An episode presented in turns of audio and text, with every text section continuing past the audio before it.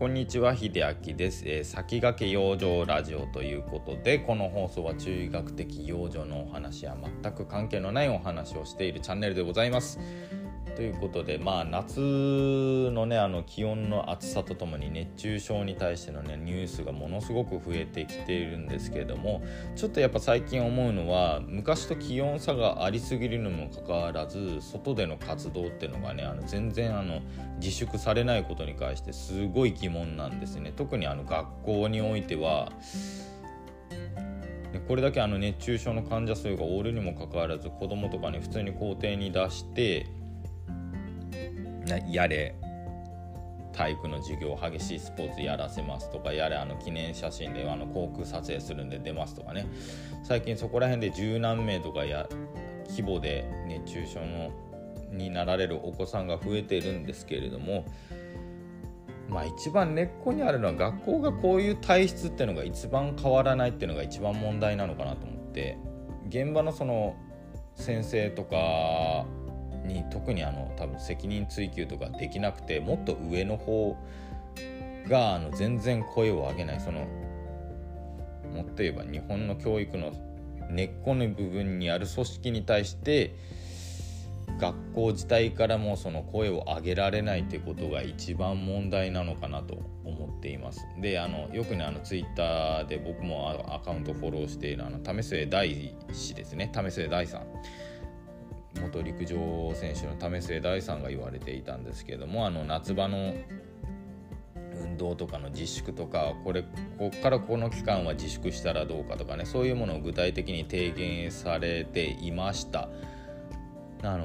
詳しくあの為末大さんの過去のツイートを見ていただくといいと思うんですが僕もそれには賛成で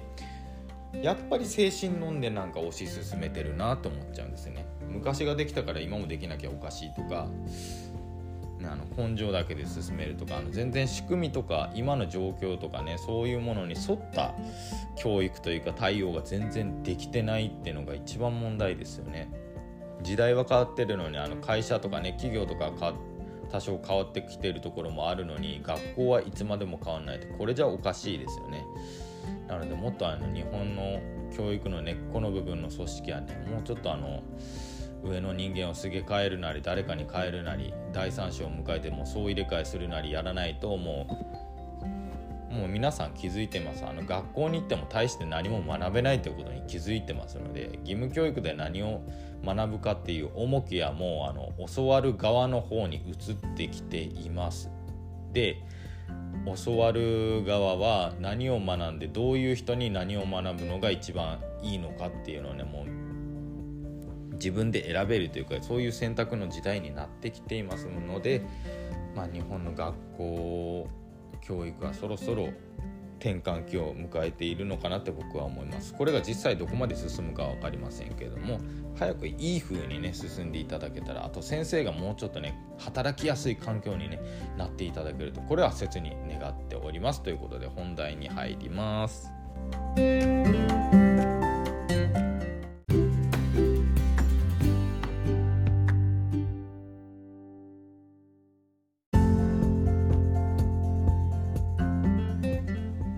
で本題なんですが先ほどねあの学校のその教育のね根っこの部分を変えていかないと変わらないよみたいなお話をさせていただいたんですけれどもちょっとね学校に通ってた時中学校で特に思ったあのねすごくその当時でもすごく違和感だったことをねお話ししようかなって思っております。通っていた頃にですねよくあのまあ、1人2人の生徒がまあ、授業中のねあの態度とかよく注意されたりしてたんですよ。まあ、どこの時代もどこの学校もそういうのはあると思うんですが特に体育においてですねあの1人が遅刻しました1人がへあのサボりましたっていうと連帯責任っていう言葉をねよく使っていたんですよね。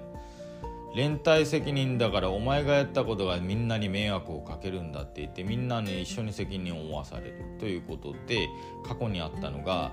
体育の普通の授業をやってたんですけれども一人の人間がサボったことによってその1年間体育の授業は全部長距離走になったんですよ。こんなバカな話あります？で僕はねその当時ですねあの今ちょっとねあの事情があるんですけれどもあの双子の弟と一緒にね一緒の学校通っててまあ同じ中学校に通ってて。であの弟はね心臓に疾患あったんですよ。まあその時はもう手術はだいぶ昔に終えていたのででも中学生なのできつい運動激しい運動はできないっていうね。良くないっていうかなるべく控えてくださいねっていう話だったんですね。ただそこでやっぱりそこに来てからのその連帯責任で長距離がどうだこうだってなった時に僕はもう我慢できなかったんですよ。だからあの先生に進言したんですよ。その時確か僕は言ったんですよその時の先生に。いやあの連帯責任多分こういう言い方をしたかどうか多分定かではないです。ですけどあの1年間長距離になるとあの僕の弟は心臓が悪いんでそっちの方が心配でなんとかできないですみたいなことを先生に言ったんですよ。その時は分かったって言ったんですね。あ良かったなと思って。確かにそれなりの処置はしていただいたんで良かったんですけれども話して分かったから良かったかっていうとそういうわけではないと思うんですよ僕の中で。は。なんで何もかも全員にねその個人の責任を連帯責任と言って取らせるのかっていうところにまずあの疑問点を抱いたところとその判断を下したあの体育教師の方に誰も他の先生が何も言わなかったことについてもすごい不思議だったんですよ。だから僕すっごいな学校っていう組織が嫌いだったんですよ。学校に通うのも嫌いだしなんで人に合わせなきゃいけないのってすごいありました。だから人の様子すっごい伺ってたんで人の目がすっごい気になったんですよ。だやりたいことやってもなんかねあの変な文句つけるやつもいるし先生が認めなかったらそれこそ評価も良くないしっていう。なんだろうここと思って。ほんとそこが学校好きになれなくて点数でそこそこいい点取ってもその昔訂正ノートってねあの間違ったところについて自分で解析してそれを出すっていうようなこともあったんですけど明らかに自分よりあの勉強をねそのなかなかできてない人というか、まあ、訂正ノートがうまかったと理由いう理由で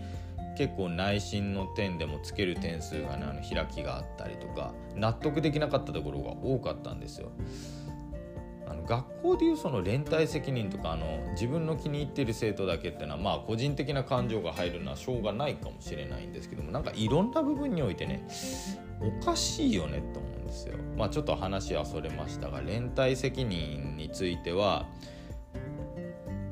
これね連帯責任の俺あの僕はあの罪の方がでかいと思っててまあ公と罪メリットとデメリットあるけどもデメリットの方が大きいと思って個人の責任は個人で責任を取らせないとあ俺サボったけどまあ全員巻き込んでるけど別にいいやって思う人間が絶対いると思うんですよ。でその人間はあの行動を改めることって多分ないんです。だって自分がねその例えば自分が悪いから周りのみんなに迷惑がかかってるって言われたとしてもまた同じようにサボれば別にそいつは何もかぶらなくていいですよね。でまたサボればその連帯責任って言ってあのその責任を負わされる側だけあの負担が増えていく。ね、あのこの連帯責任みたいなシステムとかに無理にチームワークを取らせるとかやめてしまえばいいなって昔から思ってたんですよ。その当時他のね僕の周りでも連帯責任って何？みたいなそんな話が出てたんですよ。ただ少なからずあの学校の教育場面でおいてはそういう部分がね今はどうか分かんないんですけどもそういう場面が昔は見られました。まあすごくねあのコート罪よりも罪の方がでかい教育まあ、教育の負の遺産と言われるものの方が多いのかなと思いました。まあ、これからの教育というか学校現場がねあの前説でも言いましたけれどももっといい風に変わっていっていただけたらなと思います。だからいつまでもあの公務員だからっていうそういうあのなんでしょうその仕事意識というか職場環境じゃなくて教育子供に対しての子供のメインの教育であるならばどんどん外部の人間を入れたりとかそういう方にお金を使っていただいた方が僕はいいんじゃないかと思います。で先生のできるっていうか先生がやらなきゃいけない仕事を分散化していって先生は教育だけに集中させるもちろん苦手な分野っていうかそのもっと特化したい教育があるんだったら先生プラス外部講師入れるとかねそういうやり方をしていった方が子どもさんたちのためには役に立つのかなって僕は思いました、まあ、もちろん義務教育だけじゃないもっとお金だったりとかねその社会に対しての勉強っていうのをねするっていう機会も増やしていった方がいいと思うし改善点がすごく多いかなと思います。まあ、僕の知り合いでも教師の方はいますけれどもやっぱりすごく大変なんですよね、まあ、残業だったり部活でしょっちゅうあの行かなきゃいけない。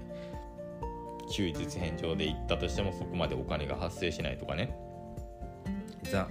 部活も4時間ぐらいやらないとあの残業手当が発生しないとかもうものすごいなんか劣悪な環境なんですよ。だから一日でも早く変えていただきたいというかこういう声をもっと上げてくれよ日本人って思っちゃうんですよね。